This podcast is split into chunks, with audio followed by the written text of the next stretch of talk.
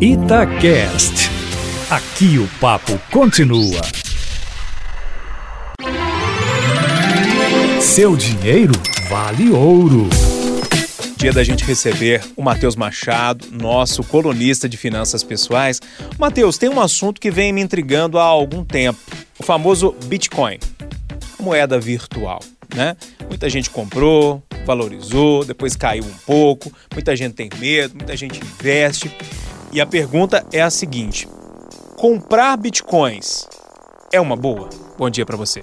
Bom dia, Júnior. Bom dia, ouvintes. Uma pergunta ótima porque Bitcoin virou moda, né? É um tipo de alternativa para investir? Claro que é, mas não é a alternativa mais segura e hoje eu diria até que não é uma boa alternativa nesse momento.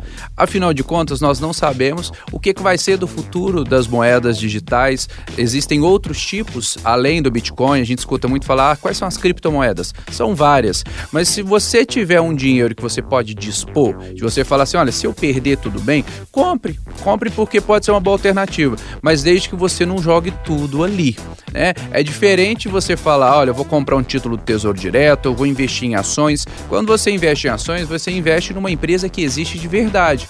Quando você compra tipo, os bitcoins ou outras criptomoedas, você está comprando uma moeda digital que promete várias revoluções, mas que de fato ainda não aconteceram. Prova disso é que o Banco Central ele ainda não regulamentou, ele ainda não reconhece isso como um investimento de verdade. Então, pode investir? Pode, mas desde que seja um dinheiro que você esteja disposto ou possa perder, porque ninguém está disposto a perder dinheiro, né? Mas seja um dinheiro que você possa perder e não vai fazer falta na sua vida.